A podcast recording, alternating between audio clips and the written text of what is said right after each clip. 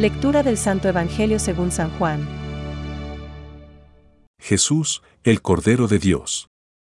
Al día siguiente, Juan vio acercarse a Jesús y dijo, Este es el Cordero de Dios, que quita el pecado del mundo. A él me refería, cuando dije, Yo no lo conocía, pero he venido a bautizar con agua para que él fuera manifestado a Israel. Y Juan dio este testimonio. He visto al Espíritu descender del cielo en forma de paloma y permanecer sobre él. Yo no lo conocía, pero el que me envió a bautizar con agua me dijo, Aquel sobre el que veas descender el Espíritu y permanecer sobre él, ese es el que bautiza en el Espíritu Santo. Yo lo he visto y doy testimonio de que Él es el Hijo de Dios. Es palabra de Dios. Te alabamos, Señor. Reflexión. Yo le he visto y doy testimonio de que este es el elegido de Dios. Hoy, San Juan Bautista da testimonio sobre el bautismo de Jesús.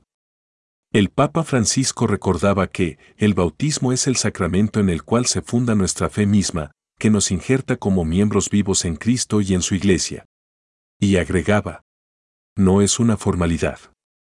Es un acto que toca en profundidad nuestra existencia. Un niño bautizado o un niño no bautizado no es lo mismo. No es lo mismo una persona bautizada o una persona no bautizada. Nosotros, con el bautismo, somos inmersos en esa fuente inagotable de vida que es la muerte de Jesús, el más grande acto de amor de toda la historia. Y gracias a este amor podemos vivir una vida nueva, no ya en poder del mal, del pecado y de la muerte, sino en la comunión con Dios y con los hermanos. Hemos escuchado los dos efectos principales del bautismo enseñados en el Catecismo de la Iglesia Católica. En 1262 a 1266. Primero, he ahí el Cordero de Dios, que quita el pecado del mundo.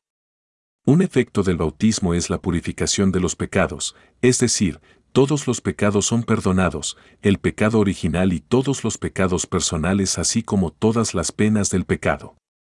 Segundo, baja el Espíritu, bautiza con Espíritu Santo, el bautismo nos hace una nueva creación, hijos adoptivos de Dios y partícipes de la naturaleza divina, miembros de Cristo, coherederos con Él y templos del Espíritu Santo. La Santísima Trinidad, Padre, Hijo y Espíritu Santo, nos da la gracia santificante que nos hace capaces de creer en Dios, de esperar en Él y de amarlo. De vivir y obrar bajo la moción del Espíritu Santo mediante sus dones. De crecer en el bien por medio de las virtudes morales.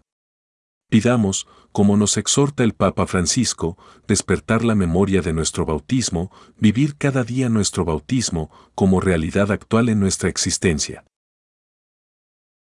Pensamientos para el Evangelio de hoy. Celebremos el día afortunado en el que, quien era el día inmenso y eterno, descendió hasta este día nuestro tan breve y temporal. Este se convirtió para nosotros en redención. San Agustín, la tierra queda restablecida porque se abre a Dios, y recibe nuevamente su verdadera luz. El canto de los ángeles expresa la alegría porque cielo y tierra se encuentran nuevamente unidos. Porque el hombre se ha unido nuevamente a Dios. Benedicto XVI. Juan Bautista, después de haber aceptado bautizarle en compañía de los pecadores, señaló a Jesús como el Cordero de Dios que quita los pecados del mundo manifestó así que Jesús es a la vez el siervo doliente que carga con el pecado de las multitudes, y el Cordero Pascual símbolo de la redención de Israel cuando celebró la primera Pascua. Toda la vida de Cristo expresa su misión. Servir y dar su vida en rescate por muchos. Catecismo de la Iglesia Católica, número 608.